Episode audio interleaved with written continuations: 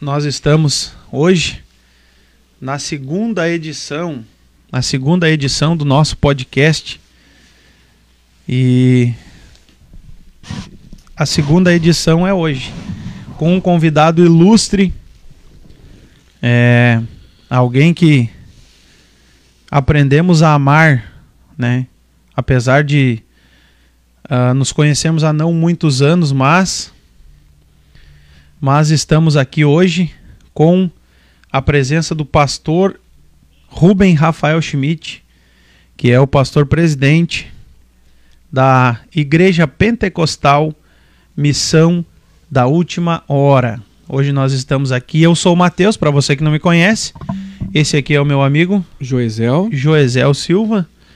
E o nosso pastor Rubem Rafael Schmidt. Já quero lhe desejar as boas-vindas, né? Obrigado, querido. Bem-vindo aqui conosco. Para nós é uma honra, uma alegria. É recíproco. É uma alegria muito grande é, receber o senhor aqui nessa noite. Não correu, né? Nessa Não. noite fria, gelada. Frio, frio, frio. Olha, gente do céu, tá frio demais. É verdade. E então eu quero expressar aqui a minha alegria, minha gratidão a Deus pela sua vida, né?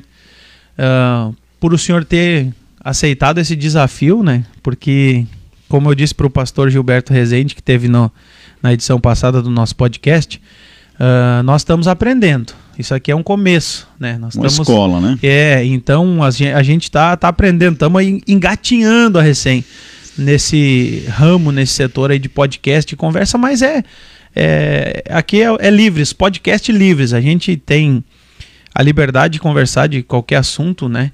É, o nosso slogan, como eu costumo dizer, o nosso slogan é semeando Jesus, mas os assuntos abordados são livres, né? Que bom. Sempre com com o intuito de falar de Jesus Cristo. Então eu sou grato a Deus pelo Senhor ter aceitado esse desafio, né, esse convite nosso, e já lhe passo a palavra para iniciar os seus, as suas, a sua fala nessa noite. Muito bem, Mateus, obrigado pelo carinho, né? Você é uma pessoa amável, agradável, né? E você e a Josi e o Augusto, né? Essa família que hoje nos acolheram com muito carinho aqui, né? Já nos serviram uma janta maravilhosa. Estou aqui com minha esposa nós viemos um dia realmente puxado, um dia frio, mas não nos intimidamos, né? Mateus, beijo no coração, obrigado pelo carinho. Estivemos juntos no domingo, né? Numa festa Isso. maravilhosa ali no quarto aniversário da Missão da Última Hora. de Deus. Aqui com o pastor Lucas, teu mano. E a gente aprendeu a amar essa família maravilhosa, né? Obrigado mesmo e me sinto à vontade, me sinto assim muito bem aqui entre vocês, né? E o Joey, Amém. Joy, é, já sentimos comunhão, assim, já no primeiro contato, né, na primeira fala.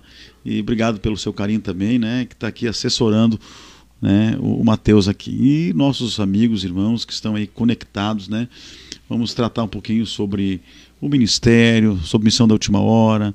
É, parece também que vamos falar um pouquinho sobre Israel, que, que é o que eu amo demais, né? E a obra missionária também, que é o que nós respiramos, a obra missionária. Enfim, estamos aqui para somar e, e para poder eh, dizer, Mateus, que você continue com esse projeto, viu? Amém. Eu tenho certeza que através dessa ferramenta maravilhosa você vai alcançar muitas pessoas, povos e nações serão alcançados Amém. por esse trabalho, né? Você, como diz, está engatinhando, mas você tem uma coisa, você tem fogo no coração em fazer as coisas, né? Você tem foco. Então Deus vai te honrar muito aqui com esse trabalho, né? Amém. E estamos aqui para somar, para contribuir com isso, tá bom, querido? Amém, amém. Nós somos gratos, né, por o Senhor estar com a gente aqui. Mas, enfim, para nós começar já a nossa conversa. Vamos lá. Uh, não sei se o senhor quer falar alguma coisa antes já, ou posso, já posso lhe perguntar, o Joey, alguma coisa já assim? pode chegar atirando. Então vamos, como diz, como diz a gurizada, vamos dali. dali, dali. Pastor, é, como a gente sabe, o senhor está na frente da, da Igreja Pentecostal Missão da Última Hora já há muitos e não tantos assim, que o senhor ainda é bem novo, Não me deixa muito né? antigo, rapaz. Isso, é. Eu... Não me deixa muito antigo, não. Já sabemos que o senhor está na, na, na, liderança da igreja há muitos anos. E não é fácil liderar, não é fácil é, assumir um trabalho, é, gerenciar pessoas não é fácil. Com certeza. Né? Então, aí tu pega ah, pessoas com, com temperamentos diferentes, com pensamentos diferentes, e a gente sabe que não, eu, eu particularmente na experiência que eu tive atendendo igreja hum, desse tamanho eh, em relação aos anos que o senhor está e, e também é, no ministério, né? A gente já sabe que não é fácil. Então eu, eu queria lhe perguntar é, qual é a receita, né, para o senhor para a obra crescer a cada dia mais. Nós sabemos que quem dá o crescimento é o Espírito Santo, né? É Deus quem dá o crescimento. Então, mas tem que ter, a gente tem que ter algo, né? Tem que ter algo. Eu queria perguntar para o senhor qual, qual é o seu segredo, digamos assim, qual é a sua receita para estar tá há tanto tempo já na liderança ininterrupto, né? Que não é fácil, o trabalho é árduo, mas o senhor já, é, uh, já assumiu esse, esse compromisso aí há tantos anos. Mateus, Joy, eu preciso, eu, eu, preciso dizer que eu reconheço que Deus ele é o Deus dos improváveis. Deus é aquele que chama de fato aqueles que não se sentem capazes, não se sentem aptos né, a, a assumir um projeto de Deus. E até porque se Deus, quando nos chamasse, ele realmente nos revelasse tudo que nós iríamos passar, a gente certamente, sem dúvida alguma, a gente rejeitaria a chamada, né? E eu penso que é um conjunto de coisas que formam, de fato, né, a nossa liderança, né, Joy? A gente precisa entender que leva muitos anos para Deus formar, de fato, um líder, para Deus formar alguém que tenha esse comprometimento. Então, é, não existe receita mágica, né? Não existe receita mágica. É, você precisa ter, de fato, uma vocação, né? Uma, uma, uma vocação, uma chamada muito específica, muito convicta, muito pessoal de Deus, né? Eu, eu, eu vim de uma família muito pobre, eu vim de uma família é, muito, muito precária, né?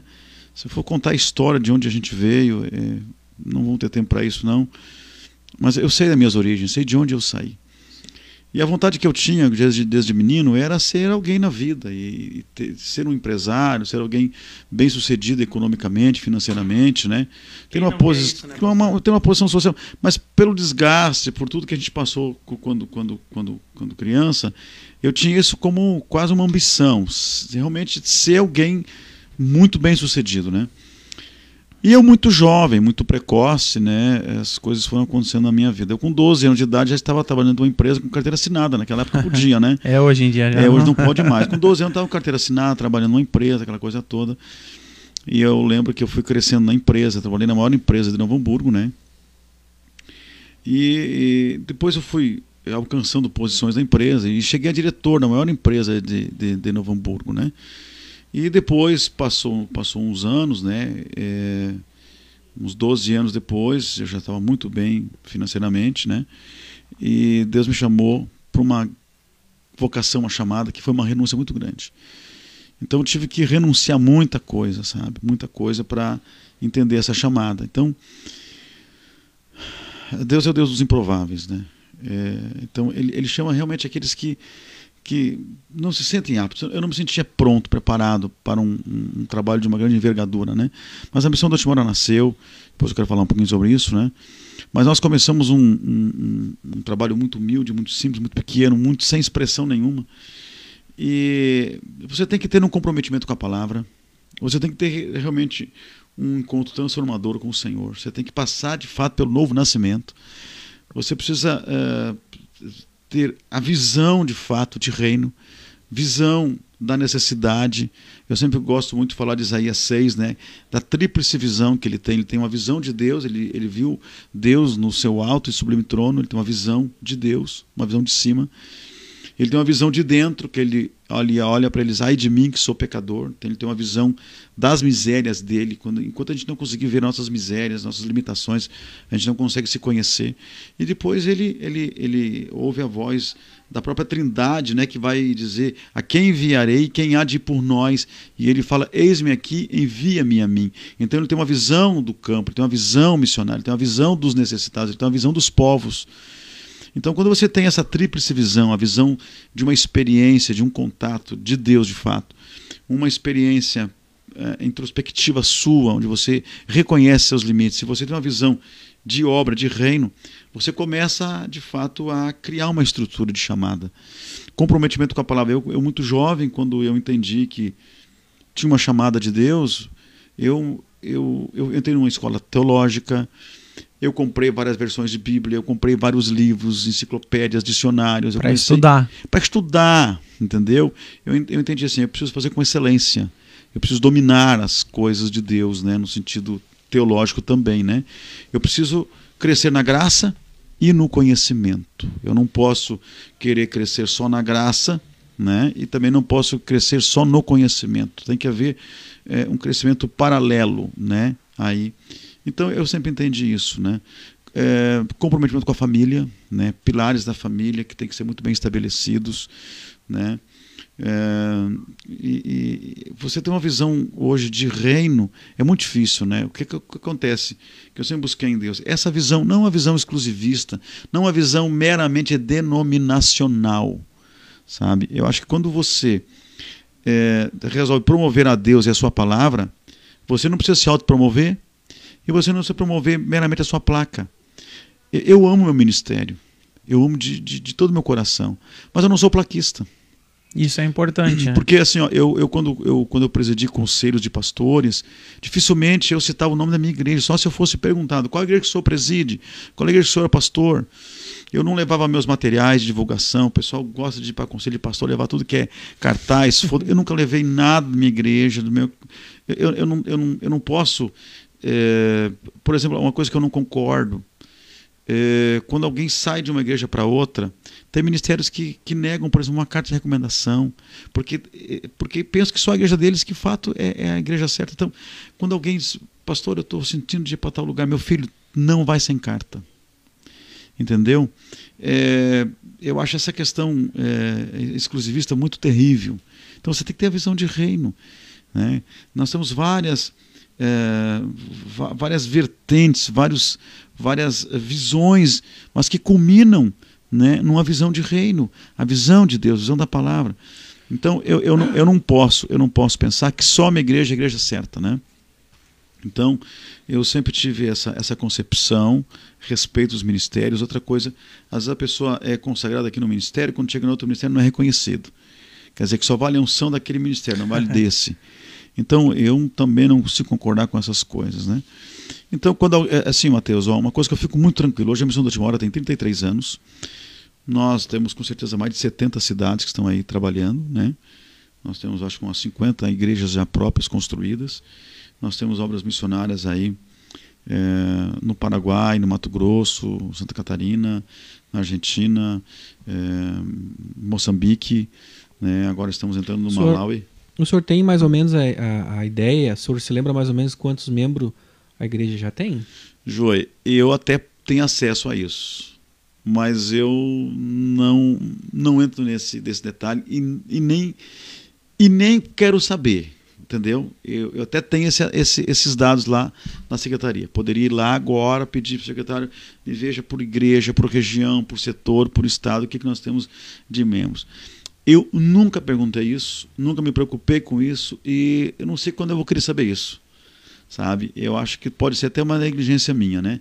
Mas eu tenho, eu tenho um receio do tal de censo. ah, eu tenho, eu tenho receio do Davi lá. Eu tenho receio do Davi. Davi desobedeceu. É, não, vou contar, não, não, não vou contar não. Deixa quieto, deixa quieto. Pegou, né? tá certo, tá certo. Agora nós estamos entrando no Malawi também, né? Que é um, é um país lá também é, fronteiriço com, com Moçambique, né? Então nós temos é, muitos missionários hoje aí trabalhando, enfim. E a missão do Timor é um, é um, ministério comprometido com a palavra, é um ministério que dá lugar ao Espírito Santo, é um ministério é, é, missionário, né?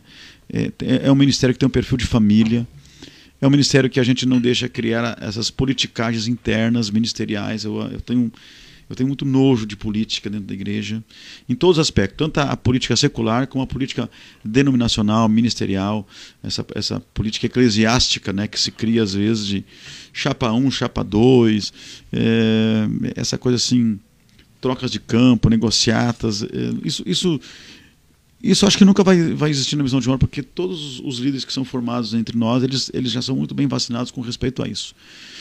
Então a gente tem todo esse cuidado, né? E, como eu disse, a missão da Timora começou muito simples, muito pequena. É, o que eu queria dizer antes é o seguinte: eu nunca, em 33 anos de ministério, eu, eu desafio alguém, uma, não quero duas, eu quero uma pessoa que diga assim: o pastor Rafael me convidou para sair do meu ministério e vir congregar aqui na missão. O pastor me ofereceu um campo, me ofereceu um cargo, me ofereceu uma posição. O pastor me entregou uma profetada, uma um revelamento aqui e, e, e, me moveu do lugar que eu estava. Pelo contrário, quando as pessoas saem de uma igreja ou me procuram, eu, eu procuro até dificultar a situação. Eu, eu pergunto se a pessoa está em prova, se a pessoa está saindo bem, se não está rebelada, se não está disciplinada se a pessoa às, às, vezes vem pessoas de outro ministério a querer abrir igrejas com a missão, com a placa da missão, e se eu perceber que tem qualquer coisa que envolva rebelião, eu não recebo. Eu não recebo. A pessoa vem, ah, tenho cadeira, tenho som. De quem é? Não, não devolve. Eu não quero nada que não seja legitimamente comprado pela missão da última né? hora. Né? Não quero nada disso, não quero tirar crente de igreja nenhuma, não a gente sofre isso, né? Porque tem muitos, muitos pastores de outros ministérios que vêm, assediam o nosso povo, né? acabam até levando gente às vezes. Mas eu não, não, não entro nesse expediente, não convido ninguém, não passo lábia, não passo mel, não, não entrego visão para ninguém para sair de uma igreja. Não, não entenda que eu não entendo que Deus esteja nisso. Né? Essa pessoa sentiu de Deus, ela vem realmente com convicção, ela vem por Deus, e ela vem, vem um culto, vem dois, sente em casa, sentiu bem, é o que eu queria, é a igreja que eu gosto, a igreja que eu sempre sonhei. Amém. Depois que eu abraçar, meu irmão, daí eu abraço de verdade, né? Aí eu protejo, eu sou, eu sou paizão, daí eu protejo, daí eu, eu cerco, né? Então, Mas já que veio, não sai já, mais. Não, agora eu vou te grudar aqui, tu vai ficar do meu lado aqui, né? Não, e quem vem por amor também vai passar todas dificuldades junto também, né? É, porque em tudo a gente uhum. tem que ser provado, né, João? Uhum. Tudo tem que ser provado. Eu digo, a, a, a gente, para ser amigo, a nossa amizade vai ser provada. Para a gente caminhar junto no ministério, a nossa chamada, a nossa vocação para caminhar juntos também vai ser provada, né? E, e, uma das coisas assim, ó, que me machuca muito, né? Eu, eu não consigo. Eu, eu já apanhei tanto nesses mais de 30 anos, eu não, mas eu não consegui aprender ainda. É, é lidar com a deslealdade. Até porque eu tenho a impressão que deslealdade não tem cura. Eu não encontro na Bíblia desleal curado. Eu não encontro na minha experiência de vida, durante esses anos que eu trabalho, o desleal ser curado. O desleal é oportunista. É. Entendeu? O desleal é, ele depende de uma chance dele poder mostrar quem ele é. Ele até às vezes demonstra sinais de cura, né? Mas na primeira oportunidade, ele, ele vai te trair, ele vai te trocar, ele vai, te, ele vai negociar, entendeu? Ele, ele, ele vai fazer alguma coisa que, que, que vale a pena para ele. Então, é, eu sempre digo: o, o, verdadeiro amigo não é aquele que fica porque você tranca a porta. O verdadeiro amigo é aquele que fica quando a porta está aberta e não sai. Né? Então, é, a, a, eu, tenho, eu tenho muitos defeitos. Né? E um dos defeitos que eu tenho é de fato confiar muito nas pessoas. E eu, eu confio, eu aposto e eu acredito. Se a pessoa quiser me enganar, me engane, mas eu acredito. Embora hoje eu esteja um pouquinho mais vacinado, né? Pouquinho mais assim. Eu já não veria, eu já não veria como, como defeito, pastor. Desculpa cortar o seu assunto, porque na verdade o defeito está na pessoa que não honra a confiança que lhe foi depositada. Pelo menos eu vejo assim, né? Porque o que acontece? Às vezes a pessoa vem, vem, vem de um ministério arrebentado, desacreditado, desgastado, às vezes chutado, né? A liderança lá na outra igreja usou, sugou e fez como se faz com a laranja tirou o suco e joga o bagaço fora. Tá no chão. Aí chega uma missão da última hora, junta, junta os pedaços, né? abraça, dá carinho, acolhe, acredita, investe, aposta, né? É, dá liberdade e a pessoa daí começa a se reestruturar, começa a se fortalecer, se levanta, as asinhas crescem de novo. Aí quando tá bem, meu lindão, bate asa e vai embora de novo e nos abandona. Então, isso é uma situação que eu já tratei muito, muito, muito, muito, muito.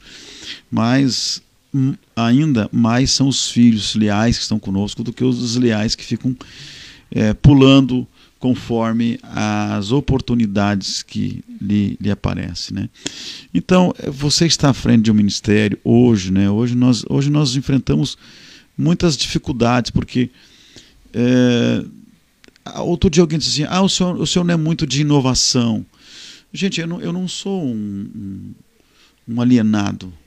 Graças a Deus eu tenho uma visão muito clara das coisas. Né? E, e eu entendo que toda, toda inovação ela é uma coisa momentânea, ela é uma modinha, é uma coisa de última hora. Um dia eu estava sentado numa reunião eh, de várias denominações, daqui a pouco um pastor disse assim, bah, estou indo a São Paulo essa semana, que tem um pastor lá que inventou um método novo lá para juntar povo, juntar gente, tal, tal. Eu vou lá, lá descobrir o método dele. Eu fiquei pensando, meu irmão, até quando isso vai dar certo? E ele foi para lá, ficou uma semana lá, voltou, plantou um monte. E meu irmão, não, não, não, não, deu nada certo. E acabou tendo embora daqui. Então, o que, que eu acredito? Eu acredito em renovação. Porque a inovação, geralmente, geralmente a inovação é algo extra-bíblico. É uma coisa que deu certo com alguém, e se deu certo com alguém, não quer dizer que vai dar certo comigo. Mas a renovação, meu irmão, ela vem pela palavra. A renovação ela incendeia o coração. A renovação tem raízes, tem princípios bíblicos. A renovação ela vem para ficar. A renovação ela tem contexto, ela tem estrutura, ela tem base na palavra, no espírito de Deus. Então eu creio que nós hoje precisamos é mais de renovação do que de inovação. Eu acho que hoje nós temos muita dança e pouca mudança. Nós temos muita atividade e pouca intimidade com Deus. Hoje, hoje nossos pastores têm muito tempo para a obra do Senhor e pouco tempo para o Senhor da obra. Então eu, eu tenho um, um, uma autodisciplina aplicada em mim que tem dois dias da semana assim que eu, eu faço de tudo para me desconectar e ficar só com Deus. Segunda-feira eu tenho uma escola teológica que eu não precisaria e nem tenho tempo para dar aula em segundas-feiras. Mas já há muitos anos eu dou aula em segunda-feira à noite. Então, essa, quando eu chego na segunda, eu me cerco dos meus livros, me cerco das minhas anotações, das minhas bíblias, entendeu? E eu preparo uma aula para poder à noite sentar com aqueles alunos. Terça-feira eu tenho um culto central na Igreja Matriz onde é o culto do pastor, é o culto do ensinamento, é o culto da palavra. Então, aquele dia também eu procuro me desconectar e ficar ligado ali com o Senhor sabe? Aí quarta-feira começa a voar, começa a andar, começa para tudo que é lado, vai. Aí já emenda fim de semana, que fim de semana de pastor é uma loucura, né? Sempre três, tem um quatro lugares, três, é. quatro eventos no mesmo fim de semana, sempre tem que estar em tudo que é canto, evangelizando, visitando, atendendo, pregando, ensinando, viajando, reunião de mesa, reunião da convenção, transferência, mudança, abertura de trabalho, missão, sabe? E departamentos. 50, 50 igrejas. Se o senhor tiver uma campanha em cada uma por mês, o senhor não consegue visitar, né? Ah, não dá a volta ah, no ano. Não dá, né? Não ah, dá a volta no ano. Já fez essa conta, João? Já fez essa conta. Tem que se mas, mas deixa eu te explicar uma coisa, assim, ó. Eu, eu fui um pastor, eu comecei muito novo, né? Comecei muito jovem. É, a missão de hora começou em, em 88, eu tinha 19 anos. Eu era um menino. Então a gente. 19 anos. Nós éramos uma, nós éramos uma meninada que resolvemos abraçar uma visão de e assumir. Então, eu, o senhor não me leva a mal fazer essa pergunta se o senhor quer responder ou não. Senhor, qual é a sua origem assim, da igreja? Então, eu, foi boa a tua pergunta, muito importante. Tem, outro dia alguém ligou para mim, mandou uma mensagem: pá, como é que a Assembleia de Deus perdeu o, o pastor Rafael Schmidt, tal, tal, tal, tal. De cara, a Assembleia não perdeu nada comigo, meu irmão porque eu nunca fui da Assembleia de Deus. Ele deve ter confundido. Eu até tenho um outro. perfil meio assembleiano assim, né? e eu prego na Assembleia de Deus no, no Brasil todo. Tem do, três anos eu levei uma caravana para Israel, onde eu levei nove pastores, é, mais pastores, mas levei pastores de nove estados do Brasil que eu prego. Tudo assembleiano. Entendeu? E aqui mesmo no Rio Grande do Sul, eu, meu Deus, preguei muito na Assembleia de Deus. Ainda, ainda prego. Agora não, porque está tudo reduzido e eu também cortei minha agenda. Né? Hoje eu estou muito pastor local. Hoje eu não quero viajar muito, não. Mas eu vim do Brasil para Cristo. Ah, Minha origem legal. é a igreja O Brasil para Cristo. Mas não aquela que tem do lado da sede ali. Que tinha, não sei se tem ainda. É, tem o prédio lá. Que, prédio? Que o prédio, né, tá ali. É. Ali nós construímos aquela igreja. Aquela igreja que está ali, aquele prédio que está ali hoje, até ele está desativado, na verdade, mas aquela aquele templo que está ali, fomos nós uhum. que construímos. Meu sogro doou o terreno na época, em 85 por ali, né? E 86. E daí nós saímos do Brasil para Cristo no finalzinho de 87. E aí comecinho de 88 a gente começou a se reunir em oração e aí nasceu a missão da última hora, mas nós somos oriundos do Brasil para Cristo. Mas saímos muito bem do Brasil para Cristo, inclusive eu já viajei muito com o pessoal do Brasil para Cristo lá para Israel. Já levei o pastor Ivan Nunes, que agora está jubilado, mas ele era até pouco tempo ele era o presidente, né, nacional do Brasil para Cristo, meu amigo, né. É, o, o, pastor Roberto, que eu não sei que carga ele tem agora aqui, mas ele foi muitos anos o presidente estadual do Brasil para Cristo. Nós já fomos três vezes juntos é, lá para Israel. Então a gente tem uma, uma conexão, uma comunhão né, com nossos irmãos do Brasil para Cristo. Em Novo Hamburgo mesmo, pastor Marcos, pastor Milton, são amigos da gente. Né? Então a gente não saiu rebelado, nós saímos da, do Brasil para Cristo, ficamos um ano fazendo culto nos fundos de uma casa. Nos, na verdade, a, a, missão nasceu dentro da loja, que hoje é a loja da minha esposa, né? da Carla e da, da, da Lucinéia as três irmãs que tem a loja ali. E ali é uma loja que elas herdaram já de família, do pai, que tem mais de 40 anos. Né? Então, ali naquela loja, a gente começou os, os cultos de oração. E do lado da loja, tem um prédio que hoje é a empresa do meu menino. Ali nós começamos os cultos da missão da última hora. E depois a gente foi ali para Kremer e hoje nós estamos ali na sede nova ali na, na... E ficou linda aquela ficou sede. linda a sede, ficou eu, boa, olha moderna, pastor, vou, né? vou lhe confessar uma coisa, eu me lembro quando iniciou o projeto ali da sede, que isso há acho que uns três ou quatro anos é, atrás. Foi no 2017. é, uns quatro anos atrás. Eu vi a foto, né, que o senhor postou da, da, da, da em 3D ali, Aham. à frente. E aí eu disse assim, rapaz, essa- será que vai ficar bonito desse jeito, rapaz? E o prédio lá, eu tinha passado vez assim, rapaz, do segundo. Não, não, foi. Nem arquiteto foi- acreditou. Não, eu, não, eu vou ser, não, vou ser sincero, não vou ser hipócrita Ninguém aqui. acreditou. Eu olhei a foto, aquela em 3D que o senhor postou no Face, Ah, e eu conhecia o prédio, porque eu já, tinha, já fui cantar ali quando a igreja O Brasil para Cristo estava. sim, Eu fui sim. cantar ali. Funcionando ali. Isso, estava funcionando, nós fomos cantar ali com a banda, numa, numa mateada que teve. Aham. Eu disse assim, mas rapaz, vão. vão- hum, o que, que vão fazer para chegar para ficar desse jeito? Olha, é, não vai ser fácil. E Vou hoje te a gente- confessar que a maioria das pessoas não acreditavam, é, não, e eu vou dizer pro senhor que hoje eu olhando ficou mais bonito do que Ficou, parecia ficou. ficar no, na Modéstia à parte ficou, não, ficou né? lindo, Por dentro, lindo, né? lindo, lindo, Botamos lindo. aquelas cadeiras É, bonitas, climatizamos, né? lindo de Aquele verdade. estúdio lá tá, tá se ajeitando, É, né? não, olha, Sala de aula. eu, eu, eu me lembro que eu olhei e disse assim, rapaz, a fé, É. a fé do pastor é grande. Rapaz, aquilo, aquilo tava assim, ó. Era, era um lixão, na verdade, né? Era um Sim, lixão. eu me lembro do prédio como era, era, um antes. lixão, né? A gente gastou muito dinheiro lá. Mas é, é, quando a gente fez o projeto e tal, ninguém acreditava que ia ficar igual o desenho. O pessoal dizia, não, o pastor tá fazendo um desenho aí para ganhar dinheiro, ganhar fundo e tal. Não e vai tal, ficar. E não vai ficar. pá, pá.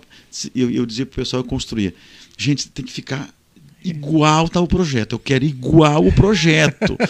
eu, eu, eu acampava naquela igreja lá, entendeu? Com o pessoal, com os construtores e tal. Acampava lá, assim, ó. em- com, com muito afinco, com muito foco para ficar exatamente igual. E como você disse, para mim ficou melhor do que o projeto, né? Ficou bem localizada, ficou boa. E então eh, nós nascemos no Brasil para Cristo. Não nascemos de rebelião, procuramos a liderança da época, pedimos nossa saída, eles nos abençoaram.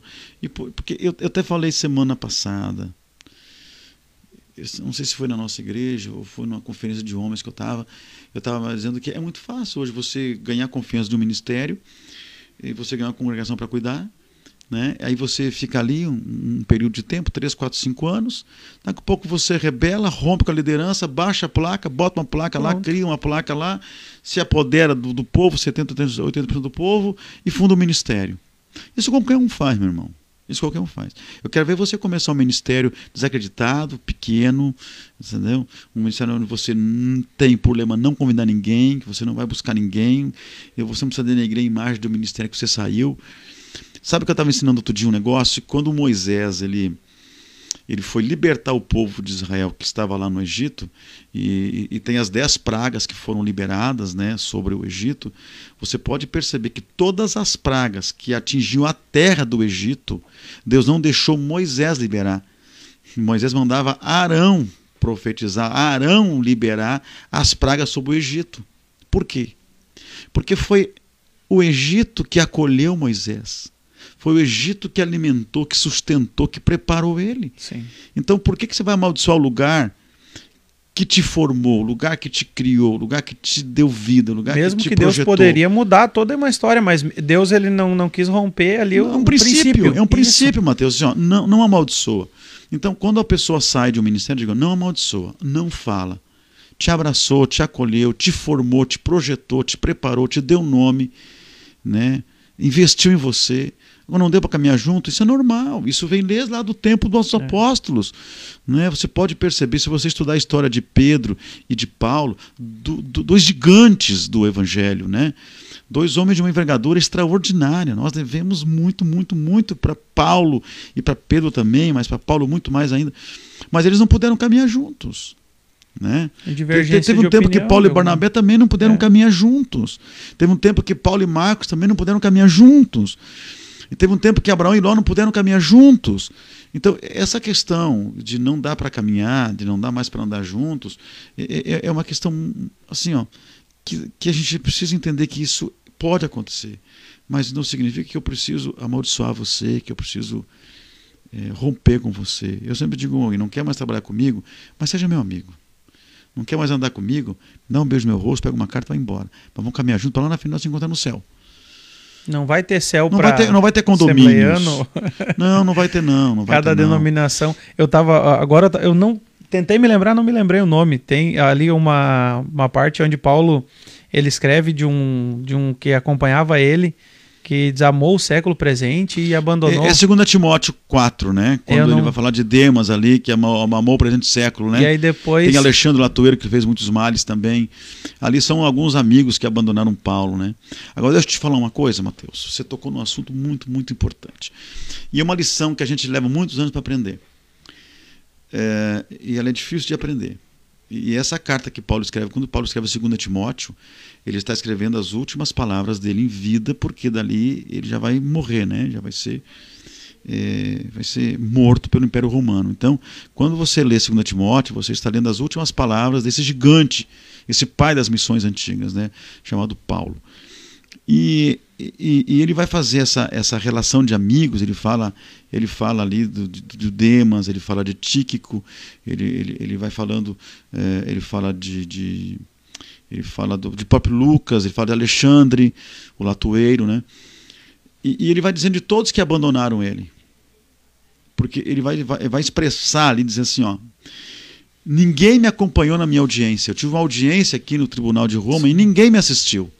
Todos me abandonaram. Mas eu cumpri o meu propósito. E a palavra foi pregada por mim. Entendeu? Então, o que, que eu quero que a gente possa entender uma lição de vida muito importante, Mateus e Joey.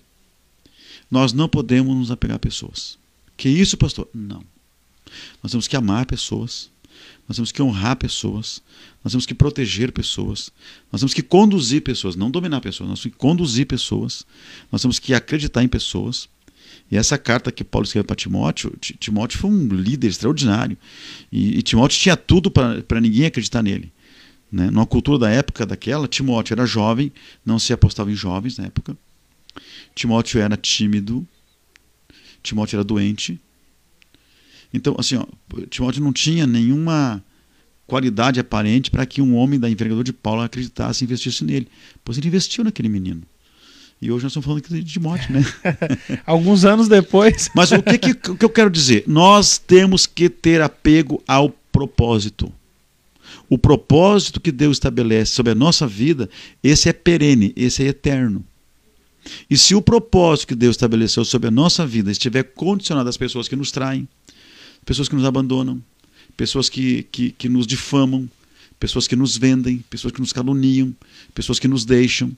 Se os propósitos estiverem vinculados a essas pessoas, a gente nunca vai entender, nunca vai de fato viver a integralidade do propósito, a completude que Deus tem para nós. Então eu gostei muito de aprender essa lição.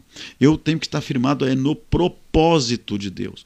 E nesse propósito, pessoas vão fazer parte desse propósito. Porque eu sempre entendo que quando Deus quer te abençoar, é, ele te dá coisas. Mas quando Deus quer mudar a tua história, ele te dá pessoas. Só que pessoas, elas não determinam ou não mudam o propósito que Deus tem na tua vida. Quando tu estiver apegado no propósito, você não arredar o pé do propósito, mesmo que pessoas te traiam, mesmo que pessoas sejam desleais, mesmo que pessoas te entristeçam, você não pode sair do propósito de Deus. Entende? Então, essa é uma lição que nós temos que aprender. Nós temos que, que, que, que, ter isso muito, muito, muito vivo no nosso coração. Eu não posso abrir mão do propósito. Mesmo que as pessoas na caminhada me, me abandonem, me. O que é inevitável, né? Não tem como. Se Jesus escolheu a dedo 12 e lá já tinha um traidor, né? Então, não tem. A gente sempre vai, sempre vai conviver com traidores, Por mais criterioso que seja... É, não tem como, né? E às vezes você se aposta tanto né, numa pessoa e daqui a um pouco aquela pessoa demonstra é, um caráter que você não, não conhecia, não sabia. E a gente cai lá embaixo, se entristece, se, se magoa. Mas tem que, tem que sacudir essa poeira, tem que erguer a cabeça e olhar para o propósito. O, o propósito, ele está estabelecido sobre a nossa vida. Então, é, é, é uma coisa. Talvez essa, é, essa seja uma, uma parte da resposta que você me perguntou lá na frente: como estabelecer uma liderança? É você fundamentar no propósito e não em pessoas. Entendeu? E permanecer anos, né? Porque a gente vê diversas é, igrejas que começam e terminam. Porque, olha, eu tenho 29 anos. Eu tenho 29 anos. Parece mais, né? Mas eu... Você podia ser meu filho, hein? Você podia eu ser meu filho. Eu tenho 29, então eu penso assim. Uh, 33 anos o senhor já está na liderança. É muito tempo. É chão, né? É muita estrada. É, é muita estrada. É muita. Eu diversas andei, coisas. Eu, eu já andei que... muito, Matheus, Joia. Eu já andei muito, muito, muito. muito só para tirar uma dúvida, o senhor, tipo assim, é, na questão administrativa da igreja, o senhor é o presidente também, tipo, da convenção, ou o senhor só é o pastor ali que fundou a igreja? Como que o senhor lida com isso? O senhor delegou essa missão, assim, de orientar os outros pastores para outra pessoa ou o senhor ainda continua tocando não, essa parte também? Não, não, eu tenho uma vida muito ativa, tá? Então assim, ó, a gente está na presidência da convenção, tá? Essa, essa, esse, esse órgão que, que administra a convenção é chamado de mesa diretora. Essa mesa diretora tem um presidente, tem dois vice-presidentes, né? pastor Jair é o meu primeiro vice-presidente, pastor Michael é o meu segundo vice-presidente. Depois nós temos dois tesoureiros, dois secretários, né? E depois nós temos mais a, a suplência, né? O Conselho Fiscal e suplências. Uh, essa mesa diretora ela é, passa por um processo eletivo a cada quatro anos. Inclusive, esse ano tem eleição. Tá? Passa por um processo eletivo. O que acontece? pelo estatuto, o presidente se mantém no cargo, entendeu? Enquanto ele se guardar, enquanto ele tiver de fato é, uma vida no altar, uma vida correta, ele se mantém. Do presidente para baixo, cada quatro anos sofre uma eleição. Tá? Então, o que acontece? Eu estou na presidência da missão. Tá? E também sou o pastor da igreja matriz. Eu poderia optar entre renunciar à presidência e ficar só como pastor, ou então eu ser só o presidente e não cuidar diretamente de uma igreja, que eu já fiz isso. Sim, não, é, é bastante trabalho, né? É, então o que acontece? A gente tem, a gente tem a atribuição presidencial da convenção, a gente tem a função pastoral da igreja matriz, tá? E é, aí a gente ajuda a coordenar ainda, como presidente, né, a obra missionária, né? Eu tenho a função da escola, que eu não abro mão, eu abro mão de um monte de coisa, mas escola eu não deixo de, de estar presente ali, porque amo, eu que eu gosto mesmo da sala de aula. Até dou um prego, dizem que prego, dão uns gritos por aí, mas eu gosto da sala de aula. Né? Eu tenho uma agenda também bem puxada de viagens, né? e tenho família, tenho negócios. Então, assim, é, a, função da gente é muito grande. Às vezes as pessoas Tem não entendem uns isso. três, Rafael. A pessoa não entende isso. A pessoa se pensa que ah, o pastor pode atender agora, liga agora. Às vezes não dá. Às vezes. Hoje, como eu estou reduzindo bastante, né, porque eu estou mais para dentro do ministério, mas eu já tive assim, de, de, em nove meses, ficar dois fins de semana em casa. Meu Deus. Eu já tive meses de eu viajar 12 mil quilômetros de carro, não de avião, de carro. 12 mil quilômetros. É Sete, oito sempre foi muito normal sabe? Rodar mesmo, sempre muito presente, muito presente. Quando chegou a pandemia, a pandemia, quando chegou, eu acho que foi março do ano passado, né, que ela pegou mesmo valendo. É. Quando chegou fevereiro, eu tinha a minha agenda do ano todinha fechada. Eu acho que eu tinha mais dois fins de semana só, que faltava para bater todo o ano já de agenda fechada. E aí 2020, né, foi o ano da gente rasgar a agenda. E, e aí a gente teve que se reinventar. E hoje eu, eu, hoje eu já não tenho esse coração de viajar tanto mais, não. Eu estou mais para dentro, dentro, do ministério, mais para dentro da igreja, mais para dentro. Porque tu, tu, tu, teve que se, ser um pastor mais presente, né? com, com tudo isso que aconteceu. Que, que a gente passou um processo muito difícil com essa pandemia, né? A gente teve, teve que reaprender um monte de coisas, né? Que Acredito que todos os setores, muitos setores tiveram que se reinventar, né? É, quer dizer, quer dizer, você ir para um, um culto onde você pode ter 20 pessoas, um culto que você tem ali uma, uma matriz lotada em terça-feira, é. ter 20 pessoas, 10 de cada lado, não é ninguém. Uma hora de culto, né? Onde você vê assim aquela receita sua desabar, não tem planejamento que aguentasse aquela pressão que aconteceu ali em março, abril, maio, junho, aquilo foi terrível. Eu dei o ano, eu dei o ano como perdido ano passado. Quando chegou, eu, eu, eu, eu nunca vou esquecer que quando foi ali em janeiro, é, a primeira mensagem que eu preguei de janeiro, eu falei que seria um ano de prosperidade, um ano de virada e tal, tal. E daí quando foi ali por junho, julho, eu tinha saído do Covid, eu fiquei 33 dias recluso, fiquei nove dias no hospital, né, com Covid e tal. Foi, foi muito difícil. E aí com tudo, tudo que aconteceu, eu pensei, meu Deus. Porque ano passado, quando virou o ano, meu menino, o Samuel, um esmagou a mão dele na máquina dele lá, queria amputar três dedos da mão dele, né? acabou não amputando, graças a Deus. Aí, já em seguidinha, minha netinha nasceu precoce, ficou 30 dias na UTI. Depois entraram na minha casa, fizeram uma limpa, levaram um carro meu. Depois veio o Covid, aí depois veio a crise financeira. Eu, quando, cheguei, quando eu fui ali por janeiro, que eu estava pregando uma mensagem, eu disse que ia ser esse ano tal, da virada, da prosperidade. É quando aconteceu essa avalanche toda, eu estou preparando uma mensagem para editar. E eu olhei, eu escutei essa mensagem minha, eu fiquei com vergonha de mim. Eu fiquei com vergonha, João. Eu disse, bah, o que, é que eu fui pregar? Que bobagem que eu fiz, cara. Eu tô com vergonha do que eu preguei, porque esse ano não tem nada a ver com isso aí que eu preguei. Eu profetizei uma coisa que não vai acontecer. Rapaz. Aí passou junho, passou julho. Uma coisa boa esse chorinho, né? É o herdeiro chorando, né? Acordou, né? É, deixa eu pegar aqui, esse choro é, é vida. Verdade. E o que acontece? Eu vou lhe confessar foi um dos anos, ali de, de agosto, setembro, a página virou, a moeda virou, o cativeiro virou. Gente, eu vivi tanta coisa no passado de prosperidade no ministério. Eu adquiri coisas, coisas vieram para mim, coisas chegaram até mim, coisas que eu nunca imaginei. A gente chegou em países que eu nunca imaginei, nós alcançamos obras que eu nunca imaginei. A gente conquistou, a gente construiu, a gente teve conquistas na vida pessoal que eu nunca imaginei. Num ano que que eu pensei que ia começar bem, depois virou toda aquela avalanche, eu pensei que não ia dar nada certo, eu dei o ano por perdido, então eu não tinha mais agenda de viagem, não tinha mais a, a, a igreja não tinha mais evento nenhum, nós estava aquele pingadinho de gente, povo dispersado e tal, mas Deus ele provou que ele é o dono desta obra, Sim. ele é o Senhor desta obra, ele que comanda Sim. isso tudo. Então uh, eu, eu tenho vivido muitas experiências com Deus né, na dependência dele. A tua pergunta foi muito abrangente. E uma delas é: o que fazer para se manter na liderança? É depender plenamente do Senhor.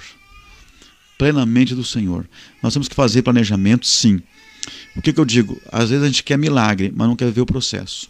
Eu falei isso ontem na igreja matriz. Muita gente vem para a igreja porque quer milagre. Mas nós temos que entender que nem sempre Deus quer dar um milagre, Deus quer ensinar um processo. E às vezes o processo vai gerar um milagre na nossa vida. Nós queremos chegar na igreja como se Deus tivesse uma varinha mágica, uma varinha de condão. Ele vai vir as coisas do nada. Não, não. É, é quando Jesus ele foi fazer a multiplicação dos pães, há, há, dois milagres que estão nos quatro evangelhos, só dois milagres que estão em todos eles, que é a ressurreição de Jesus e a multiplicação dos pães. Então deve ter uma lição. Eu, eu dou um seminário de três dias sobre multiplicação dos pães, de tão profunda que é Sim. é esta obra. E um, uma palhinha só. Quando Jesus foi fazer a primeira multiplicação dos pães, porque tem uma e duas, né? E aí eu, eu faço um paralelo da primeira e da segunda. Mas a primeira ele disse: ó, façam grupos de 50, 100, 50, 100, 50 e 100. Ou seja, o que, que ele está ensinando? Vocês organizem essa multidão, organize a massa, organize o povo. Quando tiver organização, que a gente souber quantos tem aqui, quantos grupos de 50, quantos grupos de 100, eu vou fazer o milagre. Ou seja, Jesus está ensinando assim, ó, organização é com vocês, milagre é comigo. Sim. Então tem gente que Cada quer milagre. Um no seu chamado. Tu quer milagre, mas você é um bagunçado. Você quer milagre, você é desordenado. Você quer milagre, mas você deixa tudo por conta. Meu irmão, muitas vezes quando chega no começo do mês eu faço todo o meu planejamento financeiro. E quando eu olho para a realidade que eu tenho aqui e eu olho para o que eu tenho de fato em caixa, eu fico, eu fico assustado, eu vou para oração. Mas eu dependo às vezes de milagres de Deus para honrar tudo que a gente tem assumido. De compromisso. Compromisso. Quando o milagre chega, eu sei onde aplicar o milagre. Quando o milagre chega, eu estou organizado para ele, eu estou preparado para o milagre. É a mesma coisa que eu digo assim: às vezes não é falta de oportunidade para você não crescer, é você não se preparar para que quando a oportunidade chegue na sua vida. Eu digo isso para os jovens: se você não buscar um curso profissionalizante, você vai viver na miséria, meu filho. Se prepare, estude, se dedique, faça um curso profissionalizante, não pode fazer uma faculdade, faça curso, faz, faz curso online, vai para uma escola, entendeu? Te prepara, porque vão, vão vir oportunidade, você não está preparado para ela. A mesma coisa é a obra de Deus. Se prepare. Você tem uma chamada, vai para uma escola teológica, vai, vai, vai estudar, meu filho. Vai estudar porque um dia vai fazer falta para você. Então, então é aquela, aquele, aquele dito tão conhecido. Se você não se senta para aprender, não se coloque de em pé para ensinar. Então, eu, eu conheço pastores obreiros que acharam que isso não precisava. Foram para o campo, foram para a obra, os anos se passaram, se arrebentaram, se quebraram, tiveram que voltar para estudar, tiveram que voltar para aprender, que vai fazer falta. Então, é, é, o que eu estava tentando dizer, é, eu ensinei outro dia para os pastores a questão do imediatismo. Essa armadilha miserável do imediatismo, você forçar um crescimento, você de fato inchar uma instituição e não fazer ela crescer. Entre crescimento e inchaço tem uma grande diferença. Que coisa linda esse choro, né? Deixa eu chorar. Tá pegando aí? Um pouquinho. Um pouquinho? Um pouquinho. Manda ele chorar mais alto lá. o que acontece? Tem uma palavra em Levítico 19 em que o Senhor ordena como é que você lida com fruto. Ele diz: ó, nos primeiros três anos, quando, quando, quando der fruta à árvore, você não colhe esses frutos, deixa na árvore. Não colhe. Levítico 19. Para curar a árvore, para tirar a amargura da árvore, para trazer a doçura para aquela fruta. Um tempo de, de cura daquela árvore. Os primeiros três anos não tira nada dela, deixa ela ali. No quarto ano você vai lá e colhe. Mas no quarto ano o fruto não é seu, é do Senhor, leva para o Senhor. Você só vai colher fruto no quinto ano.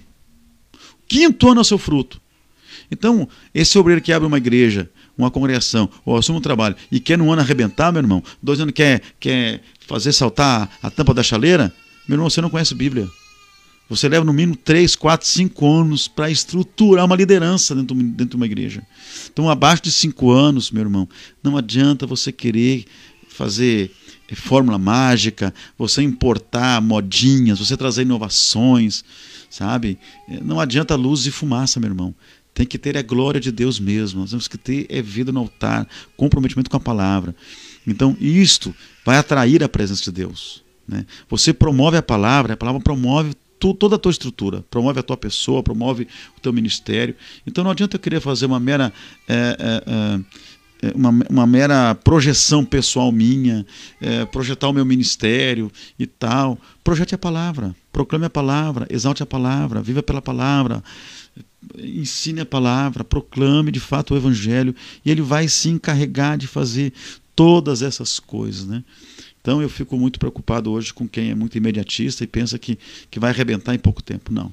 E, e por, é isso que, por isso que abre e fecha, abre e fecha, abre e fecha, porque não sabe passar um processo. Isso. Não sabe viver um processo. Um processo leva tempo.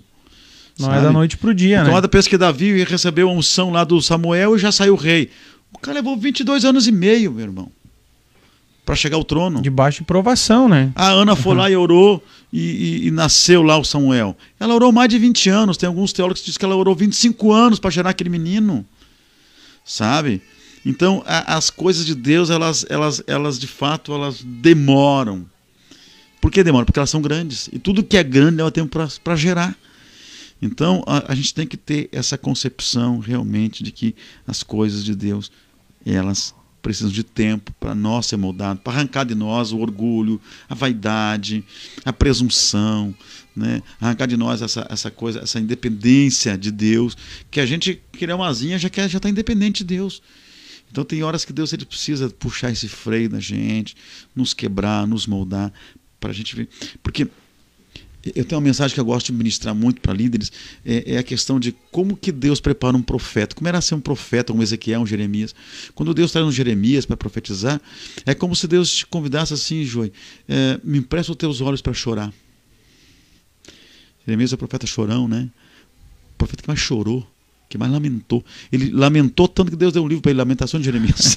Vou te dar um livro, Lamentação de Jeremias, para você escrever aí. Se você estudar a história de Ezequiel, gente, Ezequiel, Deus mandou ele comer estrume na comida, para ele sentir o que o povo ia comer no cativeiro. Ele mandou abrir, Ezequiel abrir um buraco na parede da casa dele e fugir da casa dele e morar na rua para Israel, para ele sentir o que Israel ia, ia viver lá no cativeiro. Sabe? É, é, é, é Deus disse para Ezequiel: Eu vou matar tua esposa. De manhã tu sepulta ela e de tarde sai pregar e não chora. Reprime o choro para quê? Para tu sentir o que eu sinto perdendo a minha esposa, que é Israel. Então, se a gente entender que Deus ele quer que a gente sinta o que ele sente, nós vamos ver uma outra vida. Nós vamos ver uma outra dimensão de Deus. Nós vamos parar de viver nossas vaidades pessoais. Nós vamos parar de querer viver essa ostentação ministerial. Nós, e, e, hoje, hoje tem muito engodo na rede social. Hoje tem muita gente uh, publicando e botando coisa que não existe. Fachada. Você vai lá ver, não tem aquilo ali sabe? Então é melhor. Alguém essa semana no rádio disse assim: Ah, é, eu não sabia que o ministério tinha crescido tanto. Eu digo, nós crescemos quietinho, crescemos pelas beiradas, crescemos bem quietinho, sem alardear, porque a inveja tem sono leve. Ela acorda é, muito fácil e vem mais, contra a gente. Mais quietinho, melhor. Cresça quietinho, meu irmão. Não precisa alardear muito. Claro que a gente tem esse anseio de querer ir para rede social, hoje cada vez mais, né? Mas é bom, é uma ferramenta maravilhosa. Eu acho que a gente tem que fazer bom uso disso e o que vocês estão fazendo aqui é, é, é muito bom, é muito salutar, né? E essa semana, essa semana na escola lá, alguém fez uma pergunta, uma pergunta para mim, é por que que as igrejas todas é, a maioria das igrejas tal, escolhem o cantor, o pregador, escolhe o pastor, olha na escala quem está quem tá para pregar, quem não está, né? Aí eu disse assim: é que eles não conhecem o princípio lá de João 3. A gente lê muito João 3,30, né? Importa que ele cresça que eu diminua. Mas se você ler o verso 29, João dizer assim: ó, eu só sou amigo do noivo, eu me contento em ser o porta-voz do, do noivo. Aí quando o João está falando isso, a gente tem que se reportar à cultura da época, né? Do casamento judaico.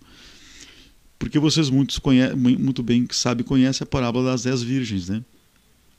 Que elas estavam lá velando junto com a noiva, né? Que era muito era, era de fato isso que acontecia. Uma noiva judia, ela, ela na semana do casamento dela, faltando uma semana para o casamento, o noivo dizia: ó, essa semana eu venho te buscar para casar. Então ela ficava em casa esperando sete dias.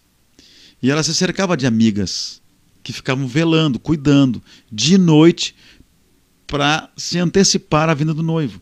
Quando o noivo chegasse, ela está pronta, preparada, esperando ele. Mas o noivo também ele fazia uma coisa. Ele convidava o melhor amigo dele para ficar com ele aquele, aquele, aquela semana, né? E enquanto ele não decidia vir buscar a noiva, ele mandava esse amigo na casa da noiva todo dia. Só vai lá e leva uma notícia para ela. Diga para ela que não perca a esperança, viu? Que eu, eu vou lá buscar ela. Tô indo. Diga para ela manter acesa a esperança de que eu tô chegando.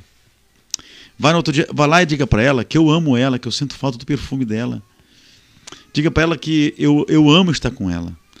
Diga para ela que ela se prepare, porque nós vamos nos encontrar.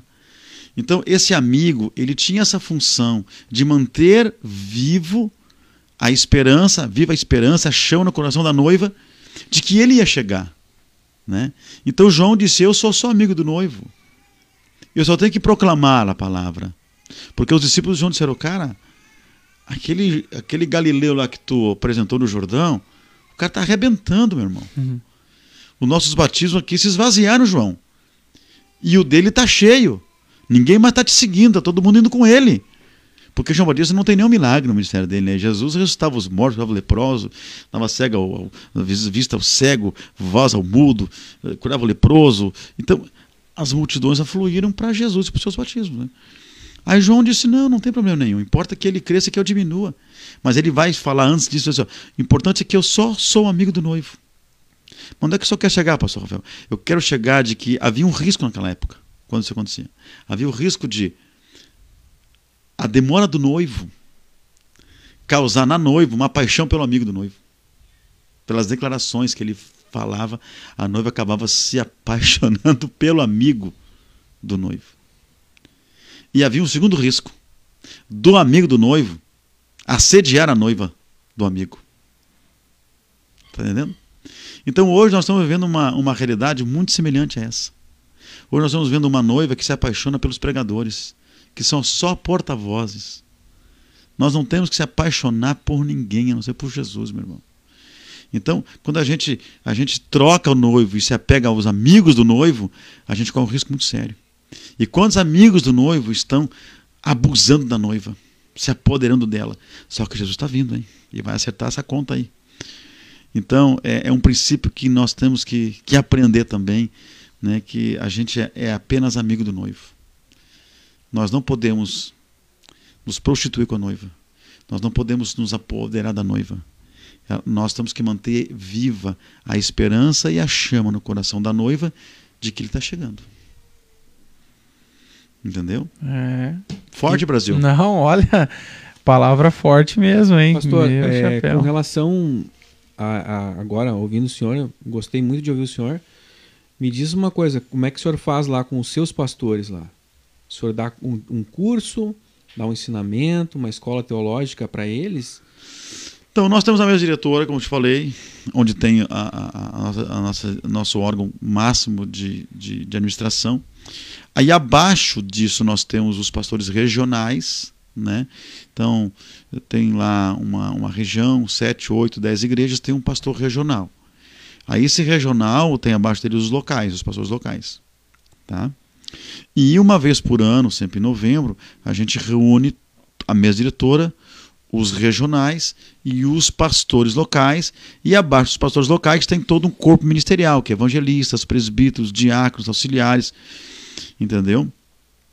Então vem é, para a convenção. O que acontece? É, a maioria do nosso, dos nossos obreiros passam por uma escola teológica, né? ou seja, ETAD, ou seja, IBADEP, ou seja, qualquer outra escola. Tá? Nós temos na Missão de Mora a migração de muitos pastores formados e prontos já, que vêm de outros ministérios. Vem de Assembleia, vem de Batista, vem de Brasil para Cristo, enfim, vem de outras denominações já com a, com a formação. Né? Então tem que haver esse ajuste também, né? porque eu não posso chegar no ministério e trazer o ministério de onde a eu visão, vim, visão a, a, a visão ministerial que eu estava para dentro da visão ministerial que eu vou estar agora. Então sempre tem que haver, obviamente, esse ajuste, né, esse preparo. Mas ah, o, o que eu sempre digo, nós entendemos que Deus não tem filhos prediletos. Deus tem filhos dedicados. Então, alguém um dia, alguém um dia, alguém um dia me perguntou, pastor, o senhor tem muita sorte, né? Meu irmão, não sei se eu tenho sorte, não. Eu sei que quanto mais eu me dedico, mais sorte eu tenho. Quanto mais eu estudo, mais sorte eu tenho. Quanto mais eu busco a Deus, mais sorte eu tenho. Quanto mais princípios eu guardo, mais sorte eu tenho. É a sorte. Então a sorte é. A sorte. As coisas não caem no Tal nosso colo. sorte. As coisas não caem no nosso colo. E Deus, e Deus também não larga nada assim. Deus larga coisa bruta, ela tem que ser lapidada pra gente, tem que ser preparada. Então, não, não dá para querer. Até porque né, nós também não saberíamos lidar, né? Se Deus desse tudo pronto, qual seria a nossa lição? A É, o princípio de Deus é o princípio da eleição, né? Porque o homem tem que ser eleito, né? Tem que ser eleito. E para ser eleito ele tem que passar por um processo, né? Então, essa doutrina de sal, uma vez sal, sal para sempre, ela, ela cai por terra eh, logo, logo, né? Então, Deus ele nos elege, Deus nos escolhe, mas tudo é condicionante, né? Por exemplo, quando Deus planta Adão no Éden e Eva posteriormente, eles teriam que passar por um processo de eleição, porque embora eles tenham nascido adultos, né, eles eles precisavam passar por um processo de eleição. E qual era o teste deles? Não coma da árvore da vida. Não coma da árvore do conhecimento do bem e do mal. Não toque. Ali estava o teste da eleição deles. Pois foram lá e comeram da árvore do conhecimento do bem e do mal. Foram rejeitados, foram tirados do, do jardim. né? Então, o que, é que eu quero dizer? É, a gente precisa, é, com o tempo, com muito tempo, se preparando, se preparando, porque Deus não vai entregar alguma coisa para nós se a gente não estiver, pelo menos, dependente dele e preparado para isso. Sabe? Por isso que eu digo aos nossos, nossos irmãos: estudem, estude idiomas, estude cultura, você vai para um país, uma nação, sature o teu conhecimento, né? Quando, quando mesmo quando, quando a gente vai lá, por que eu gosto muito de Israel, né?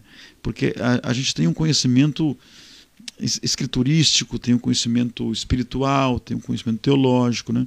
Mas quando você vai vai vai na nação de Israel, você tem todo um contato cultural, você tem todo um conhecimento político. Já muito mais. Você tem um conhecimento geográfico, você tem um conhecimento de, de tradições, de culturas, né? Você tem um, um contato realmente com, com, a, com o aspecto é, militar, o aspecto, o aspecto político, o aspecto, é, enfim, espiritual também, obviamente, né? Mas todo um conjunto de coisas que acabam te preparando melhor para você você dominar um assunto, você poder ministrar um assunto, né? Eu vejo muita bobagem né? sendo falada hoje em dia, né? O pessoal às vezes quer falar coisas e hoje a internet é um campo minado, né? Tem que cuidar, é, é, é muito comum hoje nós ver gente que pega esses enlatados na internet aí complicado e, e sai por aí vomitando um monte de coisa Antes errada. da gente entrar no assunto de Israel, eu sei que o senhor tem muito a falar sobre isso. Eu quero aqui, eu preciso ler um recadinho de alguns dos nossos amigos que estão nos acompanhando. Meu irmão aqui, o Lucas, comentou: Bênção de Deus, Mano e o Joy, Pastor Rafael, bênção demais. O Beijando Lucas, no coração, meu filho. A Antônia, um abraço, a Chica. Ô, oh, Chica, Deus te abençoe. Ontem eu fiz a chamada aqui avisando que o senhor ia estar aí. Ela disse: amanhã eu vou estar assistindo. Está assistindo aí. Um abração, Chico. Tá? Deus abençoe. Naliel, carinho. Naliel, Nala. Não sei se o senhor conhece, conhece o Nala. Nala lá da, da DIC. Botou aqui: Paz, meu amigo irmão Matheus. Aqui o irmão Naliel. Estamos na escuta aqui em Balneário Camboriú, Santa Catarina. É que a gente conhece muito Rapaz, povo, né? Às vezes é... pegar.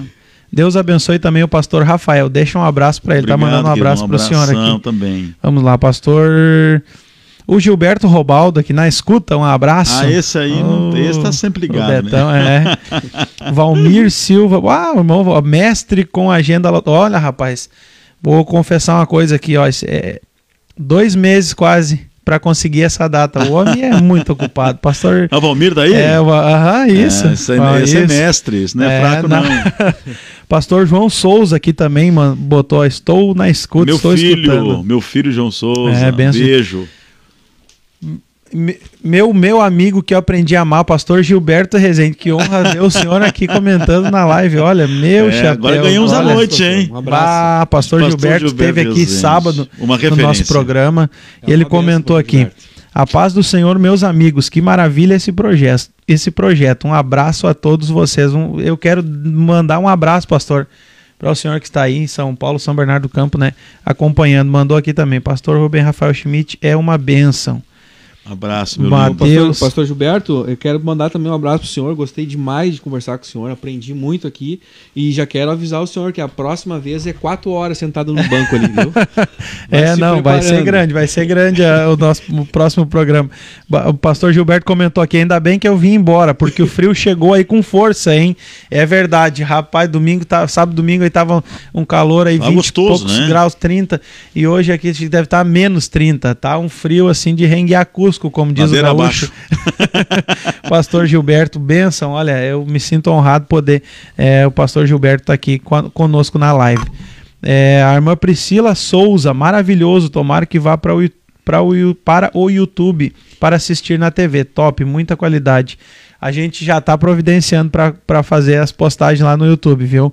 Nós estamos aí, estamos engatinhando, como eu disse.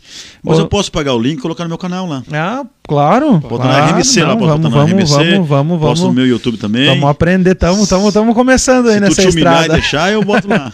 o Nala comentou aqui, que bagagem o pastor Rafael tem, hein? Que história, Deus seja louvado na sua vida, é verdade. Um abraço, meu lindo. É, aqui hoje a gente anda, olha, até as duas da manhã a gente. Ah, termina. minha esposa me mata, rapaz. Tá comigo aí. Tem que trabalhar amanhã, hein? o pastor Elias Amaral, meu. Pa... Meu pastor amigo, Deus abençoe cada dia ah, mais. Elias é meu nossa... filhão, é, gente rapaz. Beijo, demais. meu lindo. Amo esse menino. Pastor Ismael Araújo, Tá lá em São Gabriel. Lá Esse deve estar bem prega. frio. Mas Meu barbaridade. Lá deve estar. lá deve A hora tá que eu for pra fronteira, eu vou visitar o Ismael, Rapaz, viu? não, Esse menino vai ter prega os muito. caras vêm lá do Ceará, que é calor, vim Ah, pegar um frio aqui. Levou, meu levou Jesus. a rajada. Mandou aqui, é forte, é forte Brasil. Lucas Tamizo, Lucas, filho do, do meu amigo, filho do pastor. Israel? Não, Não? Lucas, filho do pastor lá da, da praia. Me fugiu o nome agora, meu Deus. Irmão do Cló- Clóvis Fagundes. O Lucas, filho do Clóvis Fagundes, Ah, Clovão. Clóvis. Um abração, Clóvis é Lucas. nosso filho, tchê. É, Ah. tá- é daqui, daqui é da casa. O pastor Ismael mandou aqui. Que Tem mensagem. missão, hein? Deus abençoe meus amigos Rubem, Rafael Schmidt, Matheus Godoy. É benção de Deus. Isaías do Santo comentou benção. Pastor Pastor João Souza, meu pastor, o senhor está dando aula teológica. Não, para nós é uma honra poder ouvir esse homem aqui. Meu Jesus. Eu até não abri aqui, rapaz. Muita gente mesmo, hein? É, aqui, ó. Peterson Sutil, lá de Ijuí. É muita tá aqui gente. ligado, missão da última hora, da, da- Meu Deus, eu não tinha aberto aqui não. Pastor Gilberto Não, Rezende. Pastor Gilberto mandou, Deus seja. Ô, pastor, que benção de Deus, benção, benção. Eu, eu precisava ler esses comentários antes da gente entrar no assunto de Israel, porque eu sei que esse assunto vai dar pano pra manga. Eu sei que Márcia é Santos muito tá bom aqui, ouvir, né? É. É. muito bom a gente falar sobre minha isso. esposa tá assistindo aqui, ó. Que honra, hein? Ela tá aqui lá no estúdio aqui, Tá rapaz. aqui, tá ouvindo. Tá aqui do ladinho. E aí dela que não conecta. Ah, não tem que co- compartilhar ainda. Matheus Oliveira, fala pessoal, forte abraço para vocês acompanhando aqui, e aprendendo muito. Esse é o intuito do nosso canal, do nosso programa aqui, né? Levar Jesus, levar sabedoria, conhecimento e Deus tem nos presenteado com, com pessoas, né? é, que tem algo a oferecer. Esse é o nosso segundo programa. O primeiro foi com o pastor Gilberto Rezende, que me surpreendeu demais. é, não pela pessoa do pastor Gilberto, mas eu- a gente ficou uma hora e meia aqui, pastor Rafael. E eu disse assim: ó, pensa numa hora e meia que passou em 15 minutos. É muito rápido, né? É muito. é, a gente vai começar a falar já das coisas aqui- de nós já estamos há 15 minutos aqui, não. Eu acho que uns 5 minutos. Ah, então tá não, bom. faz pouquinho. É, recém, recém começou, Que pastor? isso, menino. o pastor Gilberto foi um presente para nós. Foi um presente Que de Deus. bênção, Foi um né? presente para nós. Glória É, Deus. nós, Porque a gente olha. estava com a fé, mas não tinha ainda uma. Não tinha experimentado, né? E o pastor Gilberto vem e trouxe um bah, foi um presentão. Não, que foi. Deus deu pra nós. E hoje o senhor também está sendo. também, né? Bah, eu, eu fico.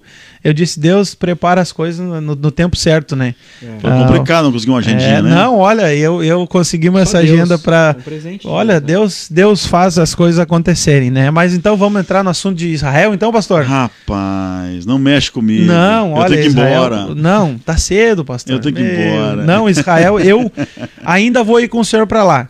Você é teu diácono, Eu, pega eu, tua eu, mala lá. eu quero... eu quero ainda fazer essa viagem, olha, é um sonho e eu sei que né, a gente tem que lutar por isso, mas é, eu sei que o senhor já foi diversas vezes lá, né? E aí a gente, eu, eu pensei, não, antes da gente começar esse assunto, eu vou ler os recados aqui dos nossos, dos nossos amigos. Tu sabe que eh, de- dentro do hebraico eh, não, não há o verbo ter. E a gente usa muito essa expressão, ter, né? Eu não tenho condição, eu não tenho capacidade, eu não tenho dinheiro. Ou às vezes a pessoa diz, eu tenho e acaba não conseguindo, eu tenho e, acaba não chegando. De- dentro, dentro da verbalização hebraica existe a expressão existe e não ter, e sim existir. Porque qual é a concepção de Deus? É, é não, não é a questão de você ter ou não ter, é a questão de ele trazer a existência. Deixa eu explicar. Um judeu não vai dizer assim, eu tenho uma casa. Existe uma casa que Deus me deu. Eu não tenho um carro. Existe um carro. Deus trouxe a existência um carro e me deu. Deus trouxe a existência uma família e me deu. E quando a gente entender, o Mateus já começa a chorar. ó. Quando, quando, a gente, É, não é forte. quando a gente entende que é Deus que tem o poder de trazer à existência as coisas e Ele confia isso a você, gera em você de fato toda essa relação de intimidade, de dependência e de provisão que emana e vem dele. E quando você de fato eh, reconhece que é Ele que traz à existência as coisas, né? Por exemplo, quando Deus vai chamar lá uh, Moisés, né, lá naquela sarça lá que pega fogo, mas não se consome e tal. E aí Moisés vai perguntar assim: "Tá bom, Senhor, eu até vou lá, mas eu, eu, eu precisava, Moisés era muito inteligente, né? Moisés assim: "Senhor, mas dá para o Senhor me dizer o teu nome. Vocês me perguntar como é que é teu nome lá, o que, como é que eu vou dizer?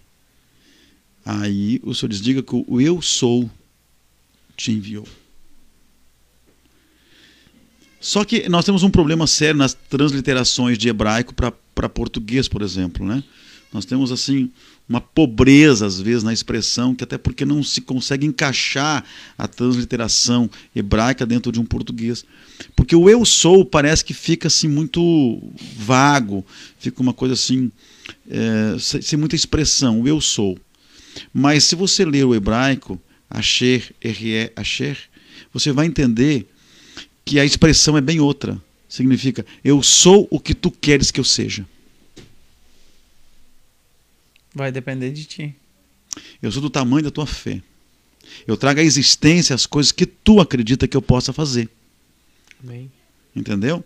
Então é você que dimensiona. Por que, por que, que eu gosto muito de, de falar sobre os quatro poderes do clamor de Jeremias 33 e 3? Clama a mim e responder-te-ei. Anunciar-te-ei coisas grandes e firmes, que tu não sabes. Então, há quatro grandes princípios do clamor que envolvem a nossa relação com Deus. Primeiro, clama a mim e responder-te-ei. Nunca ficaremos sem resposta quando nós clamarmos. O poder do clamor traz coisas grandes, porque Deus é grande. Então, quando a gente começa a entender que dá para pedir coisas grandes para Deus, nós vamos viver as coisas grandes de Deus. Quando nós começamos a minimizar Deus e achar que Deus está muito dentro do, do, nosso script, dentro da nossa agenda, do, nossos, do, do nosso itinerário, da Deus está dentro da nossa expectativa, a gente começa a, a, a, a, ter uma relação muito pequena com Deus. Então eu queria aproveitar aqui e fazer um desafio. Vamos pedir coisas grandes para Deus. Amém. Vamos pedir coisas grandes para Deus. Então, só para a gente entender isso, quando, quando, por que, que esses, homens, heróis da fé, fizeram essas coisas extraordinárias? Porque eles tinham, de fato, a transliteração correta de quem é Deus. Você é aquilo que, que, que, tu, que eu serei o que tu queres que eu seja. Eu, eu farei as coisas do tamanho que tu acreditar, que tu pedir, que tu focar, eu vou fazer. Então, não é só eu sou o que sou. Não, eu sou o que tu queres que eu seja. Então é muito importante a gente. Por que eu estou fazendo todo esse contexto? Porque às vezes as pessoas não vão para Israel porque elas estão focadas no ter. Esquece um pouquinho o ter. Eu conheço empresários riquíssimos que entraram em grupos comigo e nunca foram. Eu conheço gente que trabalha em caixa de mercado, ganhando mil e poucos reais por mês e foram para Israel. É. Então é a existência de Deus em trazer para você uma oportunidade e não a capacidade de você de pagamento. E, e, e, uma coisa assim, ó, o, o, há uma promessa muito grande, né, do Senhor dizendo assim, ó, abençoarei os que te abençoarem. Foi isso que ele disse lá para Abraão. Eu abençoarei os que te abençoarem. Então, é, é quando a gente vai para Israel, a gente abençoa aquele povo. Israel é, é, é um país de um pouquinho mais de 8 milhões de habitantes, cercado por mais de 200 milhões de árabes.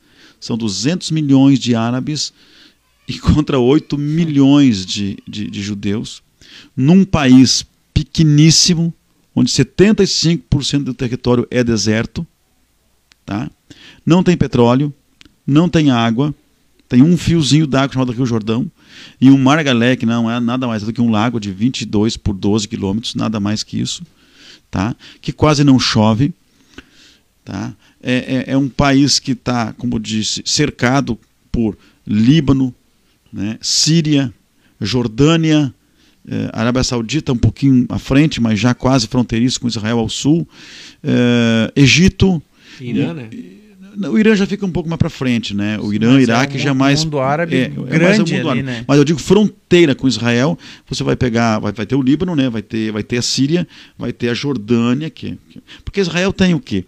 Israel tem é, 100 é, quilômetros na sua na sua largura maior, porque é como, é como se fosse dois, dois triângulos, né? O, o Israel, então, na largura maior tem 100 quilômetros e no comprimento uns 800 quilômetros. Então é pequeno. Eu não sei se não tem fazenda no Brasil do tamanho do, do, ah, do, do país. Provavelmente tem. Ah, tem a fazendas do tamanho do Israel. É. então, Israel é muito pequeno. Né? E eles, mas é uma potência mundial, né? Uma potência mundial. Acho que Israel hoje é a sexta potência atômica do mundo. Israel é, é detentor de tecnologias que ninguém mais no mundo tem. Israel desenvolveu né? coisas extraordinárias, é o maior ganhador de prêmios nobres do mundo. É, tecnologia, armamento, segurança, eles importam isso. Então, como eles dizem, como, como os judeus dizem, nós não temos água, nós não temos petróleo, nós não temos ouro, né? nós não temos assim muita terra de agricultura. Então, nós temos que usar o que nós temos. O que, que nós temos? Inteligência. E nós exportamos inteligência para o mundo inteiro. Mas você, por exemplo, vai ver, hoje Israel não tem mais dificuldade com água né? porque eles são os pioneiros naquelas usinas de dessalinização. Então eles captam a água do mar Mediterrâneo e eles então abastecem todo o país. Né? Hoje praticamente não se tira mais água do Jordão, não se tira mais água do Mar da Galileia, muito pouco. Uma outra cidade que são é, de fato é, é, ligadas ao Mar da Galileia, o lago, né? Lago de Genezaré, de Tiberíades, ou quando se lê, quando se lê lá Mar de Tiberíades, era, era uma, uma, uma, referência aos, aos romanos, chamavam o mar Tiberíades. Né? O mar é, da, da, da, da, Galileia já era os judeus que, que, que chamavam assim. Né? E, e, enfim, mas então o que acontece? Hoje Israel consegue se manter. Por exemplo, você, você anda no deserto do Negev, você anda no, no deserto da Judéia, você anda nas imediações do Mar Morto, você vê agricultura, agricultura, agricultura, agricultura assim, extraordinária, porque eles plantam no deserto. Né? É, é, é, é uma nação poderosíssima. Né? É, eu, outro dia eu estava lá e descobri que 60% das reservas de diamante do mundo estão em Israel. Mais especificamente Tel Aviv. Né? E eles não têm uma mina de diamante na nação. Entendeu? Então, é, é, é, Israel é, é muito pioneira na questão de lapidação de diamantes, né? Por exemplo, se você estudar, estudar a, a colonização europeia, e você estudar, por exemplo, por que, que se traziam judeus para fomentar as economias na Europa na época, né? E depois que eles fomentavam as economias, eles eram expulsos e tal, e eles enriqueciam a, a, as regiões e depois eram, eram confiscados seus bens Sim. e eles iam embora só com a roupa do couro. E daqui a pouco estavam ricos de novo. Sabe o que era o segredo? Eles, eles transformavam toda a riqueza deles possível em diamantes. E as, e as, e as pedras lapidadas de diamante eram guardadas nas roupas velhas, nas costuras velhas. Pegavam uma, uma trouxa de roupa ali, tinham milhões de diamantes escondidos no meio das. dentro da. aqui, ó. Escondia. Então, quando chegavam numa região de novo expulso, quebrado, quebrados, eles iam transformando aquele diamante em riqueza e estavam ricos de novo e o guardando depois. Então é, é, é, extraordinário, né? A forma com que eles trabalhavam. Não sabia dessa. É, mais um que você. Essa eu não tinha ouvido. É, mais então um. é, é eu, isso, isso a gente aprendeu lá, né? Então estar em Israel é uma coisa extraordinária. Eu faço questão de destacar que sempre que vou a Israel eu vou pela Lef Turismo, né? Que é da minha grande amiga Carla Damasceno lá de Belo Horizonte. Comecei a acompanhar ela no Face depois que eu vi as suas viagens. Fenomenal. Carla é. Damasceno, né? Então sempre vou por eles. É, a Lef Turismo aqui do Brasil e a Vered Sharon, né? Vered Sharon, que é Rosa de Sharon em hebraico, é a, a empresa lá, né? Estabelecida em Israel. É, é a segunda ou terceira maior empresa de turismo do, do país, né? Então sempre vou em parceria com eles, né? É, nós estamos com dificuldades hoje de, de fazer caravanas, né? Eu já fui já fui seis vezes para lá, né? Mas hoje está difícil de ir, né?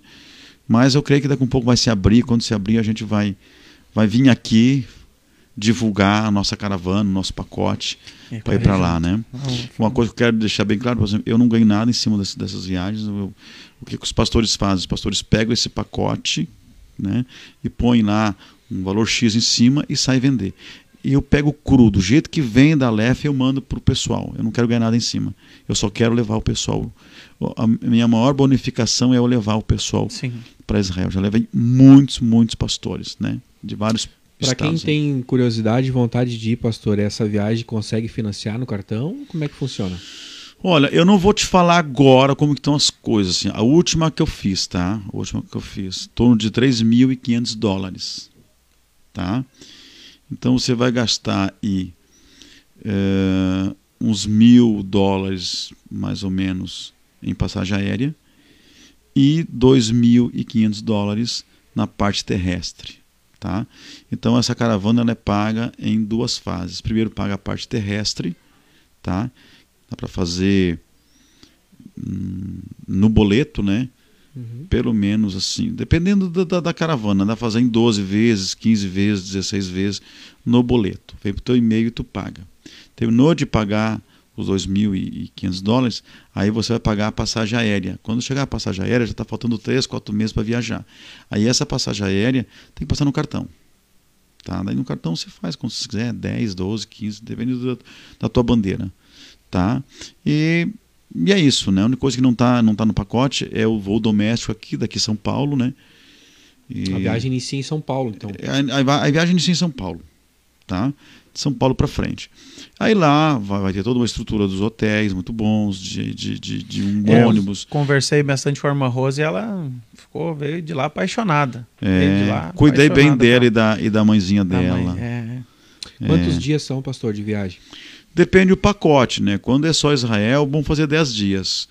Né? E quando tem Egito, pelo menos o Monte Sinai lá, aquela região lá, quando vai ao sul do, do de Israel, lá o, o, Negev, lá e atravessa o deserto e vai lá para para Ilat ali, vai lá para para ali, enfim, aí vai aí gasta uns 13 dias, né? Aí tem que ter uns 3, 4 dias a mais, né? Porque daí já tem tem um translado um pouco um pouco maior, né? Mas hoje em dia o pessoal não consegue fazer muito mais que 10 dias, né? A vida da gente é muito corrida, né? E eu também não gosto de ficar mais que 10 dias fora, é, né? Separar 10 dias para ficar fora. Já, Mas já fiquei 15 lá, né? É bastante, né? É, eu já fiquei Nossa. 15, né?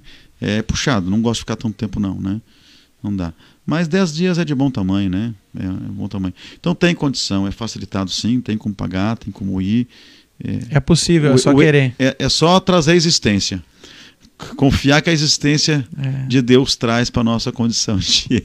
o Mateus já vai, entrou no coração dele já. Não, eu entrou. na verdade faz tempo desde que quando eu conversei com a irmã Rose e aí na verdade a gente coloca esse coloca esse empecilho, né? A gente olha parece nossa tão distante. Mas como o Senhor diz, Deus ele é do Ó, tamanho que a gente eu que sou gente meio quer. eu sou meio determinado no negócio, sabe, Mateus? Eu tinha um sonho para Israel. Aí um dia alguém me, me disse, ó, oh, tem uma amiga assim que leva, que é a Carla e tal. Ah, mas pena que não dá para ir agora. O pastor me disse, porque é um pacote, pastor, está fechado o pacote, tal, tal. Disse, ah, eu também nem tenho condição de ir, eu nem vou agora. Eu estava eu tava investindo umas coisas minhas pessoais, eu não tinha como, não cabia no orçamento, né? Faltava dois meses para vir para a caravana ir para Israel. Me ligou um pastor, disse: Meu irmão, um pastor desistiu, você não quer entrar? eu não perguntei nem quanto era. Veio a existência. Veio a existência. Eu digo, pode botar meu nome aí. Pode me mandar aí a ficha cadastral que eu já estou preenchendo e hoje mesmo já estou cadastrado. Eu quero vou para Israel. Pô, vejo como é que eu pago. Se não fazer assim, tu não vai. Em dois meses eu estava em Israel. É. No ano seguinte, de novo. Eu fui, eu fui 2011, 2012, 2013. Depois, daí deu uns, umas situações aí econômicas meio complicadas, né? Aí eu acabei não indo mais mas depois eu fui 17, 18 e 19. 19. É. Foi o ano que a Arma Rose foi. É, junto. daí não deu para ir mais, né? Isso. Começou é, daí 2020, 2020 estava programado, aí veio a pandemia e estamos por aí, né? Mas eu já estava montando a caravana 2020 para agora 2021. Mas por enquanto seguramos, né? Dá até mais vontade de ir, né? Eu tenho uma saudade lá, gente, uma saudade lá. Então vale Imagino, a pena. Né, Israel não é só conhecer, Joy, Israel é sentir. Qualquer lugar do mundo você faz turismo. Aí turismo você só conhece. Israel você conhece e você sente.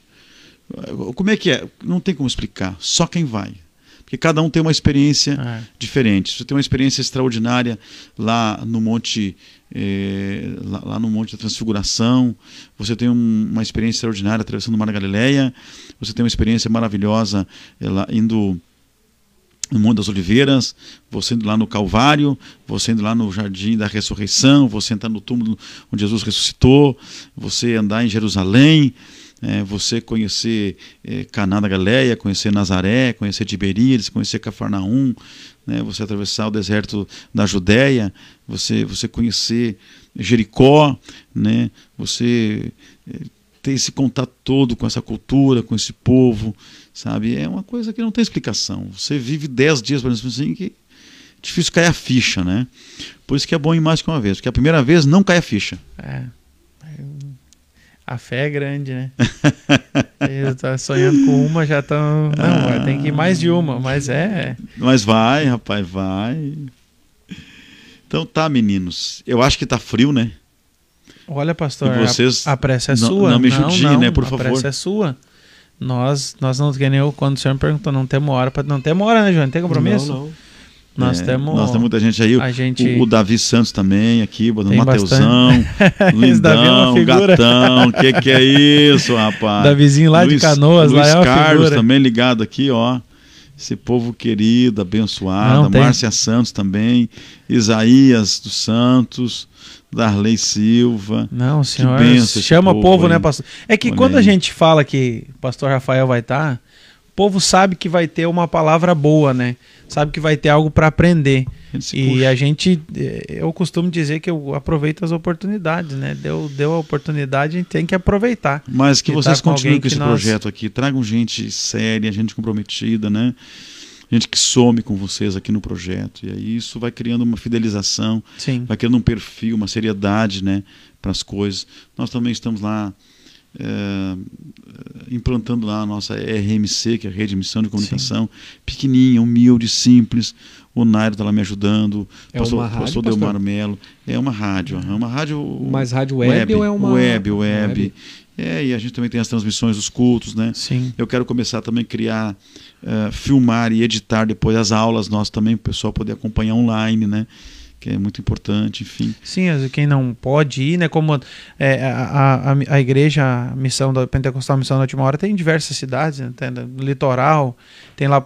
Sábado, o senhor estava vendo uma igreja lá em Santa Rosa? É, nós estamos, na verdade, empossando o pastor É, lá em Santa Rosa. isso. É, ali né? nós temos ali, ó, na região noroeste, por exemplo, nós temos Cruz Alta, Ijuí, Catuípe, Santo Ângelo, eh, Giruá, Santa Rosa, São Luís Gonzaga, Pirapó, eh, Ajuricaba, né? Então ali nós temos várias cidades ali, né? Então tem um regional que está lá cuidando. Depois temos o Maicão aqui, né? O Maico de, do litoral. Sim. Nós temos a região também da fronteira, onde nós temos igrejas. Tem Argentina, se não me engano. Argentina um- também, o pastor Rubem está lá. Isso. Rubem Vasco, né? E nós temos Santa Catarina ali, eh, São João Batista, Tijucas, eh, Sombrio, Arananguá, eh, Furquilinha, eh, Santa Rosa do Sul, eh, São João do Sul, enfim, eh, tem mais ali, mas enfim. Então, Florianópolis agora abrimos ali, rapaz. Não, o trabalho cada dia crescendo mais. É, Florianópolis. Depois temos aí muitas cidades aqui, Novo Hamburgo. Novo Hamburgo tem 14 congregações, né, ligadas aqui à sede, né, onde eu sou pastor. Depois nós temos aí São Leopoldo, eh, parece Campo também. Bom, São Leopoldo, né? São Leopoldo, nós temos eh, Sapiranga, eh, Parobé, Taquara, Igrejinha, enfim, está indo, né? Tá, tá avançando. Tá, é, tá uma avançando. igreja muito Igreja abençoada. Nós temos agora ali Pontão, que está construindo uma igreja muito linda, maravilhosa. Nós temos lá, é, já falei da Argentina, que está sendo construída também. Nós temos lá no Mato Grosso, né, em Coronel Sapucaia. Temos em Capitambado também ali no, no, no- no Paraguai, até que eu estou precisando muito para lá, mas fronteiras fechadas, não conseguimos entrar. As, as barreiras Muitas restrições, barreiras né? sanitárias são fortes, Sim. pesadas, né? Mas daqui a um pouco está todo mundo vacinado aí, aí É, tá. vão- Já estamos vendo uma luz no fim do túnel, né? é, nós até vamos fazer a nossa convenção esse ano, que o ano passado foi bem difícil, né? A gente vai fazer seis convenções regionais para atender o pessoal, né? E a convenção é algo. Eu vou dizer uma coisa para o senhor, pastor. Eu me lembro a primeira convenção que eu fui. Eu lembro vocês cantando na Can- convenção. Isso, nós fomos lá para cantar. Na, na verdade, nós fomos na convenção e cantamos. Eu fiquei olhando. Eu, eu, eu olhei e disse assim. Até eu falei pro, pro meu cunhado, falei pro Rodinho, disse assim: rapaz do céu, que culto. Como fazia anos que eu não vi um O culto povo da missão é doido, né?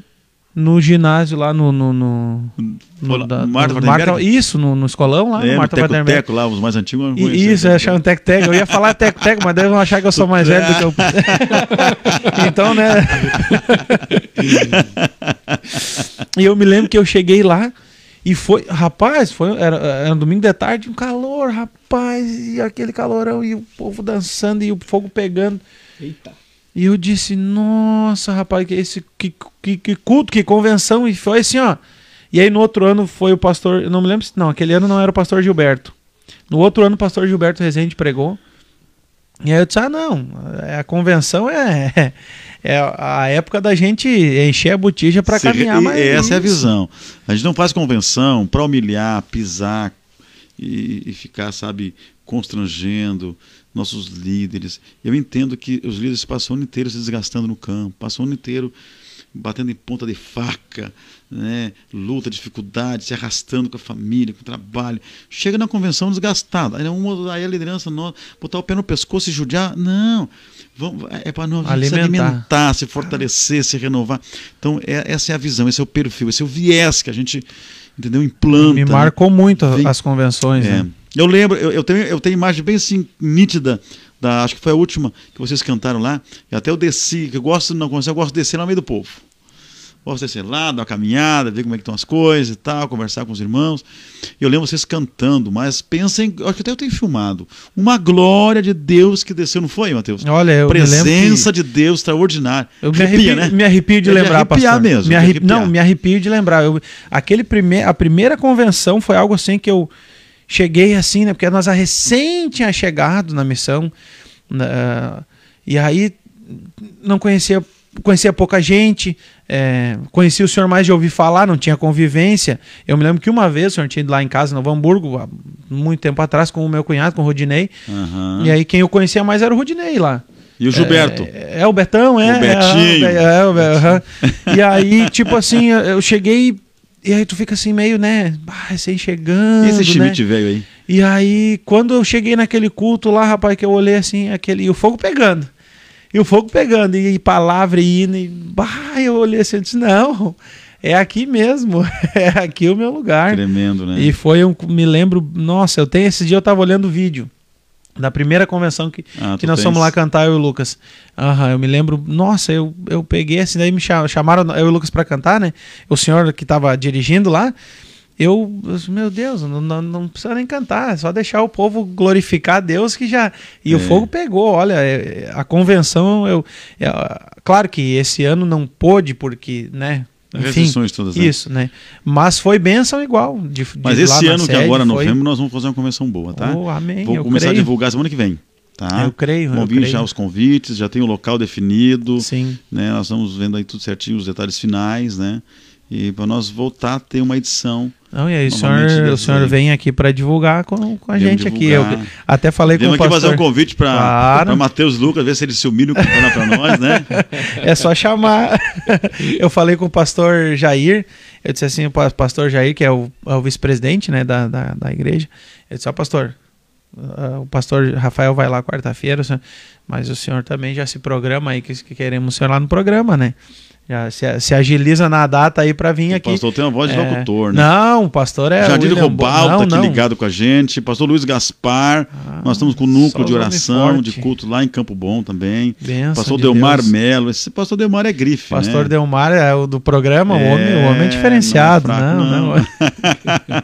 é uma bênção de Deus. Verdade. Mas, pastor, é, da minha parte, só lhe agradecer. Sim. Do fundo do meu coração é, Eu que agradeço. Pelo tempo que o senhor é, disponibilizou de estar tá aqui juntamente com a gente, né? De estar tá conosco aqui. É, numa noite fria que o senhor poderia estar tá em casa lá no, no fogão a lenha é confortável, mas. Mas a tua casa é confortável, Matheus. tua casa é aconchegante. Ah, nossa, pastor. É, tem um é fogão a lenha maravilhoso aqui. É uma comida excepcional. todo dia. É, eu não vejo a hora de vir de novo fazer um programa aqui, hein? Não, já vamos marcar. Ah, não, já eu sei agora ah, que eu sei que a agenda é apertada, né, João? Uhum. Já vamos marcar agora para o próximo já. Não, não, não sai daqui vem. sem agendar não. o próximo. Eu lhe agradeço muito, pastor. Que isso, Matheus. É, eu que agradeço. De, de coração. coração lhe agradeço pela disponibilidade, né, pelo carinho que o senhor sempre é, demonstra a nós, a mim, ao Lucas. Eu fico até, eu disse pro Lucas, disse, olha, rapaz, não tem como, é, a gente fica até constrangido. Vocês constrangido são, pelo carinho. Disse, de é um pastor que, que abraça a gente assim que tu a gente fica constrangido, né? De, de né? Cara, a gente está recém começando e, e alguém que tem uma história uma história já, um ministério olhar assim pra gente com, com, com o carinho, com o respeito, com o amor que o senhor olha, e são poucos. Que normalmente quem tá lá olha assim, e o senhor olha que isso. um nível assim que a gente fica constrangido. Então eu quero lhe agradecer de coração. Ser a mesma pessoa em qualquer momento Sim. da vida, né? É, pelo senhor disponibilizar esse tempo Vocês são tá aqui com a presentes gente. de Deus para nós, né? Vocês são são filhos que Deus né, deu para gente cuidar. Eu não posso deixar de dar um abraço aqui no Gilmar Silva, meu amigo. Não, Pastor tá. Gilmar, com quem tivemos hoje de O manhã. tempo é seu, pastor. Estivemos juntos hoje de manhã. Gilmar, um abração, um beijão no seu coração, tá? Muito bom. Esse menino aí é de ouro. É, benção. Joio, prazer te conhecer, tá? E Pô, tamo pastor, junto prazer aí. é meu. Prazer é meu. Quero agradecer ao senhor pelo carinho, né? De poder estar entrevistando o senhor, hein? Pastor de que tem eh, 35, 34 anos de, de ministério. já, né? 33 fizemos Trin- agora. 33 anos, Hum. então. pra gente 34 de casado. Esse negócio de casado. É um prazer mesmo ouvir a experiência do senhor. E lógico que agradecer a Deus, né, por ter dado essa oportunidade para nós de, de tão pouco novo assim, né? A gente voou muito alto. É só um presente de Deus mesmo para ter recebido o pastor Gilberto e o senhor, entendeu? Porque a gente já tem um pouquinho de estrada de fé também e a gente sabe que é, é pelo ouvir que a gente conhece, né? Então, ouvindo o senhor, ouvindo o pastor Gilberto, a gente foi muito presenteado, um presente que Deus trouxe para nós, porque as experiências a gente sabe que são homens maduros, é, alicerçado, entende? E estão voltados justamente para o nosso projeto, que o nosso projeto é levar Jesus até as pessoas, é, fortificar a fé daqueles que estão vindo. É, eu sei que o senhor tem noção disso, daqui uns anos o senhor não vai estar mais na frente do ministério, né? mas o senhor com certeza passou e vai passar a experiência para outras pessoas que vão assumir, né? Deixar um legado, né? Vamos deixar um legado. Isso então é muito importante, né? O senhor compartilhar com nós aqui essa sua experiência. E, e se Deus quiser, quem sabe não podemos ainda ir junto em Israel, né? Vamos sim, não, eu creio. Eu Tá tomei fechado. posse. É. Eu Em já nome de tomei Jesus. posse. Vamos fazer um podcast lá em Israel. Vamos, Amém. vamos. Glória, eu fazer. Tá vamos- fechado. Fazer um podcast lá em Jerusalém. Ô, Jesus. Hã? Diz- É só Vamos- Deus. eu Se dois uma ou sala- três concordarem na terra, tá concordado no céu, não é assim? Como Eu- é que, que o senhor disse é, é, lá- da- do Deus que a gente vê, como é que é? Ah. É ser, né? Trazer a existência. Trazer a existência. É, é, É. existe. Existe. Existir. Existir. Não Existir. Ter. Sim, existir, né? Existir, vamos. Então tá existindo um podcast em Jerusalém. Amém. Jerusalém. Amém. né? Não eu, vai eu ser. dou minha palavra, eu arrumo, eu arrumo uma sala boa, com internet boa, e a gente faz lá. Vamos, vamos Amém. sim. É, Aí eu tenho convidamos um certeza que- judeu abençoado para sentar com nós lá e vamos bombardear de pergunta a ele. Claro, não, a gente tem que Amém. aproveitar as oportunidades, né? Eu, eu me sinto honrado mesmo, Já pastor. botamos né? a cara da Maceno sentando com a gente. Claro, eu com, Ela é acompanho ela no Face. simples, ela é, É. demais. Acompanho ela no Face, ela sempre. minha os videozinhos story ali dela explicando e fazendo lá na. na- agora, claro que não, né? Porque não, não teve mais como. Mas no- quando ela ia sempre nas viagens, eu ficava olhando. Porque na verdade, a gente que. Eu que ainda nunca fui, aproveito para já ter uma noção. Porque eu tenho convicção que ainda vai chegar a minha vez. Com certeza. Ainda vai chegar a minha Ah, vez, tá? tô- Deus vai trazer a existência. Nenhuma dúvida, É? nenhuma dúvida disso. É Ah, isso aí? querido. Então tá. A noite Quero- está chegando muita friagem. É, frio, frio, e o venho aqui bastante. tem que ir para casa, né? Não, benção. Então, O venho 5.2 tem que ir para é casa. isso aí, pastor. Quer fazer as suas considerações finais? Obrigado, queridos, tá? E também a todos que estiveram aqui conectados com a gente. Vamos compartilhar, vamos acreditar no projeto Livres aí, né? E eu tenho certeza que essa ferramenta vai edificar, vai alcançar muitas pessoas. Eu tenho certeza que pessoas que nos ouviram aqui hoje, né? Elas vão, vão ser edificadas, vão ser eh, alinhadas e vão ser alcançadas com algum tipo de bênção na vida delas. É, é, é essa a nossa intenção. Sim. Ninguém vem aqui para. Ninguém deve vir aqui para uma projeção pessoal, mas vamos exaltar ao Senhor. É, o Importa nosso que ele cresça, slogan é Semeando Jesus, né? É. Gente, então é isso aí.